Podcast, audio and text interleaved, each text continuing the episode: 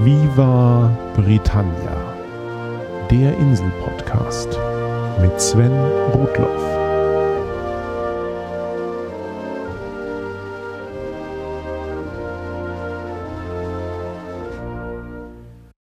Herzlich willkommen zu Folge 63 von Viva Britannia, dem Podcast über Großbritannien und die Briten. Man sagt, dass wir im Informationszeitalter leben. Aber kaum eine der Informationen, die wir zu haben glauben, ist wahr. Eskimos reiben ihre Nasen nicht aneinander. Die Rikscha wurde von einem Amerikaner erfunden. Johanna von Orleans war keine Französin. Lenin war kein Russe. Die Erde ist nicht fest, sondern besteht aus leerem Raum und Energie. Und weder Haggis, Whisky, Porridge, Schottenmuster noch Schottenröcke sind schottisch. So stehen wir, um mit John Keats zu sprechen, stumm auf einem Berg in Darien, eine weite, wilde, wuselige und unbekannte Landschaft vor uns. Q Island. Was interessant ist, interessiert uns. Was nicht interessant ist, interessiert uns umso mehr. Alles ist interessant, wenn man es vom richtigen Blickwinkel aus betrachtet. Auf der einen Seite ist QI ernst, unglaublich wissenschaftlich, tief mysteriös. Auf der anderen ist es urkomisch, albern und ausgelassen genug, um auch den trägsten Sesselfutzer zu erfreuen. So beschreibt QI seine Philosophie. QI steht für Quite Interesting, zu Deutsch also recht interessant, und ist in erster Linie eine Fernsehsendung der BBC, die ich bereits in Folge 19 von Viva Britannia einmal beiläufig erwähnt hatte. Ich sage in erster Linie eine Fernsehsendung, weil QI sich mittlerweile zu einem so multimedialen Phänomen entwickelt hat, das im Kern auch noch so typisch britisch ist, dass ich ihm einfach einmal eine eigene Folge widmen will. QI wurde von dem Autor und Rundfunkproduzenten John Lloyd erfunden. Aufmerksame Hörer können jetzt zu Recht sagen, den Namen habe ich schon einmal irgendwo bei Viva Britannia gehört. Tatsächlich habe ich John Lloyd schon im Zusammenhang mit Douglas Adams und Monty Python in den Folgen 42 und 43 erwähnt. John Lloyd ist Jahrgang 1951 und hat in Cambridge Jura studiert. Dort war er Mitglied der Comedy-Gruppe Footlights, bei denen auch Graham Chapman, John Cleese und Eric Idle von Monty Python ihre ersten Gehversuche machten. Bei den Footlights traf John Lloyd dann auch den späteren Autor Douglas Adams. Die beiden freundeten sich an und waren eine Zeit lang WG-Genossen. Mitte der 1970er arbeitete Lloyd dann zunächst als Produzent beim Radio der BBC und schuf eine Reihe von Sendeformaten. Nebenbei schrieb er zusammen mit Douglas Adams erst zwei Folgen der Zeichentrickserie Dr. Snuggles und als Douglas Adams bei Per Anhalter durch die Galaxis mal wieder in Zeitnot geriet, sprang Lloyd auch als Autor für zwei Folgen der Radioserie ein. Später wurde er Co-Produzent der Fernsehfassung vom Anhalter und er schrieb zusammen mit Adams die beiden launigen Wörterbücher Der Sinn des Labens und Der tiefere Sinn des Labens. Soweit also John Lloyds Überschneidung mit Douglas Adams. Ende der 1970er wechselte er mehr ins Fernsehgeschäft, sowohl für die BBC als auch den Privatsender ITV. Lloyds Spezialität sind humoristische Formate, die aktuelle und politische Themen aufs Korn nehmen. So schuf er die extrem erfolgreiche Sketchshow Not the Nine O'Clock News, die unter anderem den Komiker Rowan Atkinson alias Mr. Bean bekannt machte. Mit Atkinson als Hauptdarsteller produzierte Lloyd dann auch alle vier Staffeln der Sitcom Blackadder. Er war auch einer der Erfinder von Spitting Image, einer Satireshow, bei der Prominente durch Puppenkarikaturen dargestellt wurden.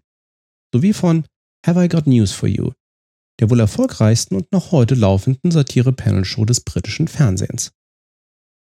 Bei einer Panel-Show gibt es üblicherweise einen Moderator, der zwei miteinander konkurrierenden Teams Fragen oder andere Aufgaben stellt.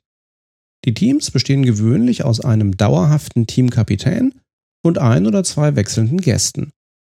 Im Falle von Have I Got News for You geht es inhaltlich um das Tagesgeschehen. Und die beiden festen Teamkapitäne sind der Journalist Ian Hislop und der Komiker Paul Merton. Ihnen zur Seite steht jeweils ein Gast. Ursprünglich sollte John Lloyd auch der Moderator der Sendung werden, aber dann übernahm Angus Deaton für zwölf Jahre diese Rolle. Nach einigen Skandalen verlor Deaton diesen Job und heute hat Have I Got News for You immer wechselnde Moderatoren. Nachdem John Lloyd 1990 Have I Got News for You an den Start gebracht hatte, wurde es fernsehtechnisch um ihn für mehr als zehn Jahre relativ ruhig. und dann hatte er die D für QI. Wieder sollte es eine Panelshow sein mit einem Moderator, zwei festen Teamkapitänen und zwei wechselnden Gästen. Inhaltlich sollte es nicht um das Tagesgeschehen gehen, sondern um interessante Fakten aus allen möglichen Wissensgebieten. Die vom Moderator gestellten Fragen sollten ohne Vorwissen unmöglich richtig zu beantworten sein. Und die Teams bekämen Pluspunkte für interessante und witzige Antworten und Minuspunkte für naheliegende, aber falsche Antworten. Das Ziel wäre eine launige Sendung über unbekannte Kuriositäten und allgemeines Unwissen. Mindestens drei verschiedenen BBC-Senderchefs bot John Lloyd das Konzept an. Zwei lehnten ab, darunter einer, der sogar QI einmal mitentwickelt hatte, und schließlich griff im Jahr 2002 Jane Root, die Chefin von BBC Two, zu. Michael Palin von Monty Python sollte QI moderieren. Der Schauspieler Stephen Fry sollte Kapitän eines schlauen Teams werden und der Komiker Alan Davis Kapitän eines dummen Teams. Michael Palin lehnte das Engagement aber ab. So wurde Stephen Fry kurzerhand zum Moderator gemacht und Alan Davis blieb der einzige permanente Panelist. Und für jede Sendung kommen drei Gäste dazu, meist Komiker. Und so ist das heute noch. Zwölf Staffeln, 170 Folgen und viele Auszeichnungen später. Natürlich benötigt eine solche Wissenssendung eine gehörige Portion Recherche und Vorbereitung. Allein zu diesem Zweck hat John Lloyd die Firma Quite Interesting Limited gegründet, die von John Mitchinson als Director of Research geleitet wird. Die beiden Johns, wie sie auch genannt werden, sind das inhaltliche Herz von QI. Das eigentliche Rechercheteam sind die von Stephen Fry so getauften QI Elves, also QI Elfen. Sie bereiten die Fragen vor, stehen während der Sendung mit Stephen für weitere Informationen in Verbindung und sie vergeben auch die Punkte für die Antworten der Kandidaten. Das Punktesystem von QI ist allerdings so undurchschaubar, dass selbst John Lloyd zugibt, es nicht zu verstehen. Häufig schließt sogar der Gewinner die Sendung mit einer negativen Punktzahl ab. Und in einigen Sendungen gewinnt das Studiopublikum für pure Zwischenrufe. Schließlich geht es ja, wie eigentlich bei allen Panelshows, nicht wirklich darum, wer gewinnt, sondern darum, eine ebenso unterhaltsame wie lehrreiche halbe Stunde Fernsehen zu produzieren. Pro Sendung wird etwa zwei Stunden lang vor Live-Publikum aufgezeichnet. Von den etwa 16 gestellten Fragen landet nach dem Schnitt vielleicht die Hälfte in der endgültigen 30-minütigen Sendung. Das ist vielleicht nur ein Fünftel des von den Elfen recherchierten Materials. Es gibt allerdings noch so etwas wie einen Director's Cut. Das Sendeformat QI XL zeigt die Folgen in einem Zusammenschnitt von jeweils 45 Minuten Länge. Dennoch bleibt von den interessanten Fakten genug übrig, um statt in der Sendung in QI-Büchern, auf der QI-Website, dem QI-Twitter-Feed oder dem QI-Podcast zu landen. Aber dazu später noch mehr. Die Staffeln von QI tragen keine Nummern, sondern Buchstaben. Staffel A lief 2003 und Staffel M wird diesen September starten. Die ersten Staffeln hatten jeweils zwölf Folgen, die neueren 16. Jede Folge hat einen Titel, der mit dem Buchstaben der Staffel beginnt. Staffel A begann mit Adam und endete kurz vor Weihnachten passenderweise mit Advent. Die meisten Fragen der Sendung drehen sich irgendwie um diesen Titel, wenn auch häufig um mehrere Ecken gedacht. Die letzte Runde der meisten Folgen steht jedoch unter der Überschrift Allgemeines Unwissen, im Englischen General Ignorance. Das ist ein bewusstes Wortspiel zu Allgemeinwissen bzw. General Knowledge. Hier geht es ausschließlich um Fragen, die scheinbar sehr leicht sind, weil es vermeintlich naheliegende Antworten gibt, die aber falsch sind. Und weil es für genau solche naheliegenden, aber falschen Antworten die meisten Minuspunkte gibt, wirkt sich diese letzte Runde häufig auch am stärksten auf den Endpunktestand der Kandidaten aus. Und Alan Davis ist bekannt dafür, hier gerne von allen am allerschlechtesten abzuschneiden. Dafür gibt es für einzelne Sendungen oder sogar ganze Staffeln oft Sonderaufgaben, mit denen die Kandidaten Bonuspunkte sammeln können. So gab es in jeder Sendung der Staffel E eine Frage, deren Antwort etwas mit Elefanten zu tun hatte. Und welcher Kandidat bei der richtigen Frage sein Elefantenschildchen hochhielt, bekam Bonuspunkte. Genauso gab es in Staffel I in jeder Folge eine Frage, auf die niemand die Antwort kennt. Und hier galt es rechtzeitig ein Nobody Knows Schild mit einem Fragezeichen zu zücken. Ach ja, natürlich kennen die Kandidaten die Fragen nicht vor der Sendung, sondern sie bekommen sie in der Sendung zum ersten Mal zu hören. Selbst Stephen Fry als Moderator bekommt die Fragen erst eine Stunde vor der Aufzeichnung zu sehen. Fry hat allerdings in einem Interview einmal erwähnt, dass es einen Gast gäbe, der darauf bestehe, die Fragen vorher zu bekommen, um sich vorbereiten zu können. Ich werde seinen oder ihren Namen nicht verraten, sagte Fry dazu, aber es nervt mich tierisch. Eines Tages werde ich dafür sorgen, dass diese Person die Fragen für eine andere Folge bekommt, denn sie braucht sie nicht. Um Dauerkandidat Alan Davis handelt es sich dabei sicher nicht. Das hat Stephen Fry verneint und Davis ist bekannt dafür, sich nie irgendwie auf die Sendung vorzubereiten. Zugegeben, das ganze Konzept von QI wirkt ein wenig obskur und es ist, wie eingangs gesagt, sehr, sehr britisch. Aber eben auch sehr, sehr interessant. Die Sendung ist ungebrochen erfolgreich. Sie wird vom Publikum und Kritikern geliebt und hat unzählige Auszeichnungen erhalten. Der oberlehrerhafte und doch neckische Charme von Stephen Fry trifft auf Komiker, die endlich einmal witzig und clever sein dürfen. Leider hält sich die offizielle internationale Verbreitung der Sendung in Grenzen. QI wird in Australien und Neuseeland ausgestrahlt, einzelne Staffeln gab es auch mal in Südafrika und Skandinavien zu sehen. Und erst seit Januar ist das Programm auch bei BBC America vertreten. Einer der wesentlichen Gründe für die geringe Verbreitung sind laut John Lloyd Copyright-Probleme. Die Sendung arbeitet oft mit Bildern und die sind in der Regel nur für die Nutzung in Großbritannien bzw. dem Commonwealth freigegeben. Für kleinere internationale Sender wäre eine Ausstrahlung von QI daher mit hohen Kosten verbunden, weil man nicht nur die Serie von der BBC kaufen, sondern sich auch noch einmal die Rechte für die Bilder sichern müsste. Aber wie bei so vielen Fernsehserien ist das vielen Fans egal. Und natürlich findet man bei YouTube auch QI. Im Übrigen ist auch der Export des Sendungskonzepts bisher überschaubar. Von einer holländischen Variante gab es nur acht Folgen und eine tschechische kam auf zwölf. Nur die Schweden scheinen dem urbritischen Konzept etwas abgewinnen zu können. Seit 2012 ist hier die Sendung Interesseklubben ein Erfolg. Diesen Herbst gibt es davon die vierte Staffel. Auch für dieses Programm liefert Quite Interesting Limited von John Lloyd und John Mitchinson die Recherche. Wie ich bereits angedeutet habe, mündet ein großer Teil der Recherchen der QI-Elfen nicht in der Fernsehsendung, sondern wird in anderen Medien genutzt. 2006 veröffentlichten die beiden Johns das Book of General Ignorance. Es enthält einen Großteil der Weisheiten, die für die beschriebene Endrunde der Sendung recherchiert wurden, und das Buch wurde ein Überraschungserfolg. Zu Weihnachten 2006 war es bei Amazon das weltweit meistverkaufte Buch, knapp vor dem Werk Audacity of Hope, zu Deutsch Hoffnung wagen, eines gewissen aufstrebenden amerikanischen Senators namens Barack Obama. Seitdem hat QI jedes Jahr ein kluges Buch pünktlich zum Weihnachtsgeschäft veröffentlicht. Keine schlechte Marketingstrategie.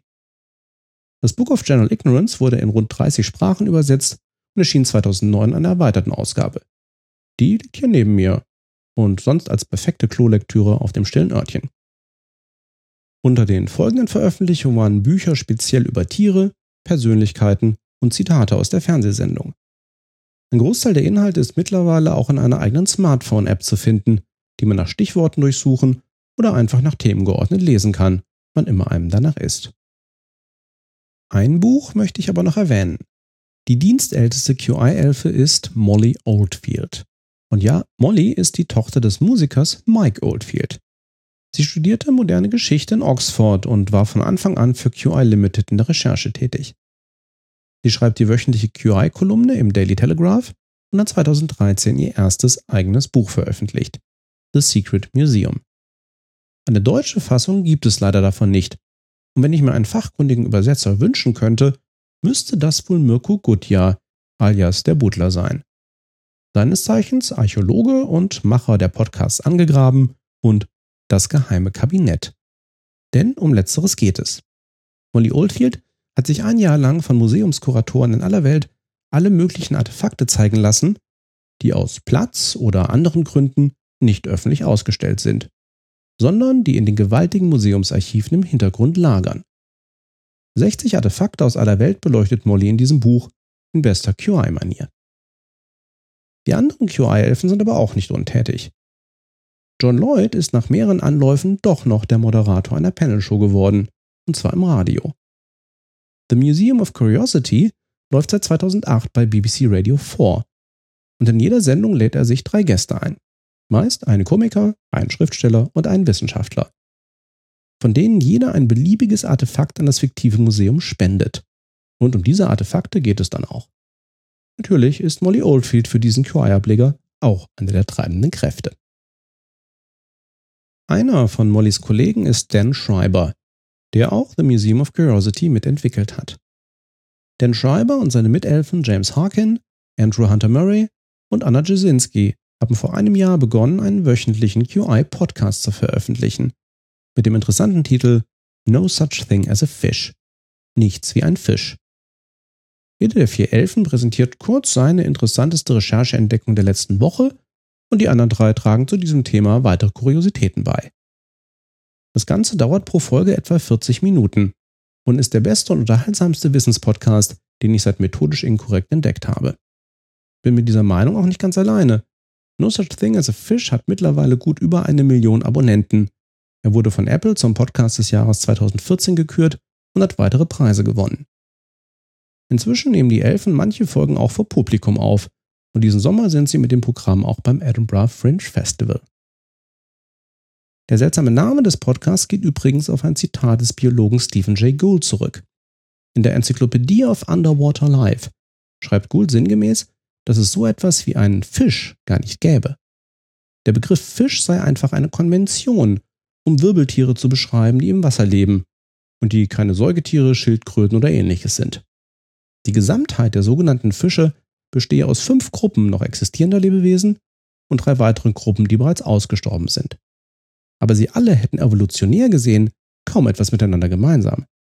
Zum Beispiel sei ein Lachs mit einem Kamel näher verwandt als mit einem Schleimaal. Aber das nur nebenbei. Wo ich aber schon einmal dabei bin, sollte ich die vielleicht überraschenden Fakten näher beleuchten, die ich am Anfang der Folge im Zitat von der QI-Website erwähnt habe. Eskimos reiben ihre Nasen nicht aneinander. Inuit küssen sich auf die Lippen wie andere Menschen auch. Tatsächlich gibt es bei den Inuit den sogenannten Kunik, bei der ein erwachsener Inuit ein Baby drückt und an ihm riecht, um seine Zuneigung auszudrücken. Aber ein Kuss ist das nicht. Die Legende des Nasereibens als Kuss stammt aus einem amerikanischen Dokumentar-Stummfilm von 1922, bei dem der Regisseur sich einige Freiheiten erlaubt hat. Die Rikscha wurde von einem Amerikaner erfunden. Der Missionar Jonathan Scobie zog 1869 seine kranke Frau auf einem solchen zweirädrigen Wagen durch die japanische Stadt Yokohama. Das war in den engen Straßen und für eine einzelne Person praktischer als die bis dahin gebräuchlichen Sänften, und so fand die Idee schnell Verbreitung. Johanna von Orléans war keine Französin. Sie wurde 1412 in einem Ort in Elsass-Lothringen geboren, was jahrhundertelang zu Ostfranken und dem Heiligen Römischen Reich gehörte. Erst im 17. Jahrhundert wurde Elsass-Lothringen nach und nach von Frankreich annektiert. Lenin war kein Russe. Er wurde zwar im heutigen Ulyanowsk und damit unzweifelhaft in Russland geboren, aber seine ethnische Herkunft ist sehr komplex. Nur einer von Lenins Großvätern war Russe, der Rest seines Stammbaums hat deutsche, jüdische und vor allem mongolische Wurzeln. Die Erde ist nicht fest, sondern besteht aus leerem Raum und Energie. Naja, das ist letztlich Atomphysik. Materie besteht aus Atomen, die bestehen vor allem aus leerem Raum und kleinen Energieansammlungen. Den Rest könnt ihr euch von den beiden Physikern eures Vertrauens, Nikolas und Reinhard von methodisch inkorrekt erklären lassen. Und schließlich, weder Haggis, Whisky, Porridge, Schottenmuster noch Schottenröcke sind schottisch. Haggis ist eine altgriechische Wurstspezialität. Whisky wurde im antiken China erfunden und kam durch Mönche zuerst nach Irland, dann nach Schottland. Überreste von Hafergrütze fand man schon in 5000 Jahre alten Leichen in Zentraleuropa und Skandinavien. Die meisten heute bekannten Schottenmuster oder Tartans sind eine Erfindung des 19. Jahrhunderts. Alte Zeichen schottischer Clans wurden nach dem Aufstand von 1745 verboten und es waren in Schottland stationierte englische Truppen, die solche Muster wieder aufleben ließen. Königin Victoria unterstützte die Mode. Es gibt zwar auch einige verbriefte Clan-Tartans, aber viele sind moderne Kreationen. Die Schottenröcke oder Kills, die mit den Tartans gestaltet sind, sind auch wieder eine irische Erfindung. Das Wort Kilt selbst kommt aus dem Dänischen. Kilte ob heißt hochkrempeln. Genug der Klugscheißerei. Und wenn ihr ein wenig Englisch versteht, hört doch unbedingt mal in No Such Thing as a Fisher rein oder schaut euch ein paar Folgen QI auf YouTube an. Zum Beispiel die zu Deutschland aus der Serie G wie Germany. Zum Schluss, pünktlich zur Jahresmitte, aber noch ein paar Neuigkeiten in eigener Sache. Diejenigen, die mir auf Twitter oder Facebook folgen oder das Blog lesen, haben es schon mitbekommen. Seit Ende Juni ist Viva Britannia nicht mehr auf YouTube zu finden und auch nicht auf app.net. Bisher hatte ich alle Folgen parallel auch immer auf YouTube in einem eigenen Kanal veröffentlicht. Der Dienst auf Phonik, den ich für die Optimierung der Folgen und die Erstellung der einzelnen Audioformate nutze, machte mir das denkbar einfach. Leider hatte YouTube irgendetwas an Folge 59 zu Manchester auszusetzen und hatte Mai, während ich im Urlaub war, sowohl diese Folge als auch meinen ganzen YouTube-Kanal gesperrt. Nach einer ersten Beschwerde wurde der Kanal zwar kommentarlos wieder geöffnet, aber die Folge blieb unbegründet offline. Und ich hätte auch für mindestens sechs Monate keine neuen Folgen mehr einstellen können, die länger als 15 Minuten sind. Mehrere Anfragen bei YouTube blieben unbeantwortet. Zum Schluss war von den letzten vier Folgen wegen der Längenbeschränkung nur eine einzige online. Und so habe ich mich schließlich entschieden, diesen Veröffentlichungsweg den Rücken zu kehren. Schade eigentlich. Die YouTube-Episode hat mich auch zum Nachdenken über meine sonstigen Kommunikationswege gebracht. App.net als alternative Plattform zu Twitter hat sich für mich nach fast zwei Jahren Erfahrung einfach nicht gelohnt. Daher habe ich auch den dortigen Viva Britannia Account gelöscht. Da sich die Zahl derjenigen, die Viva Britannia auf YouTube bzw. App.net gefolgt sind, in Grenzen hielt, gehe ich davon aus, dass ihr diese Entscheidung verschmerzen könnt. Außerdem sind die eigentlichen Audiodateien von Viva Britannia zum 1. Juli im Hintergrund auf einen neuen Server umgezogen. Davon solltet ihr eigentlich gar nichts mitbekommen haben, insbesondere wenn ihr diese Folge bis hierhin ohne Probleme laden und hören konntet. Hoffentlich wurde sie aber schneller geladen als sonst. Jedenfalls bin ich nun dem eigens von Podcastern für Podcaster eingerichteten Dienst Podseed beigetreten. Vielen Dank an Tobi Bayer vom Einschlafen Podcast und an Technikmeister Falk Stern für das Angebot und die problemlose Migration. Wovon ihr vielleicht etwas mitbekommt, ich habe die Einstellungen beim erwähnten Dienst auf Phonic etwas angepasst. Die Folge sollte sein, gleiche oder bessere Audioqualität bei durchschnittlich kleinerem Speicherplatzbedarf der Folge. Lasst mich bitte wissen, wenn hier doch etwas nicht passen sollte. Und schließlich der Hinweis, ja, das zweite Viva Britannia Buch mit den Inhalten aller Folgen des Jahres 2014 ist bald fertig. Ich habe im Moment beruflich und privat etwas viel um die Ohren und da die regelmäßigen neuen Folgen darunter nicht leiden sollen, muss es halt das Buch tun. Aber ich muss Stand heute nur noch drei Kapitel redigieren und dann geht das Manuskript ab an meinen Verleger Jens Bäum. Sobald es ein offizielles Veröffentlichungsdatum gibt und man das Buch beim JMB Verlag vorbestellen kann, lasse ich es euch natürlich wissen. Eins ist schon mal sicher, es wird fast den anderthalbfachen Umfang des ersten Buches haben. Freut euch drauf. In zwei Wochen gibt es erst einmal die nächste Folge, dann zum wahrscheinlich bekanntesten Hinterhof der Welt. Und der ist dann doch vielleicht schottisch. Thanks for listening. Cheers and bye bye.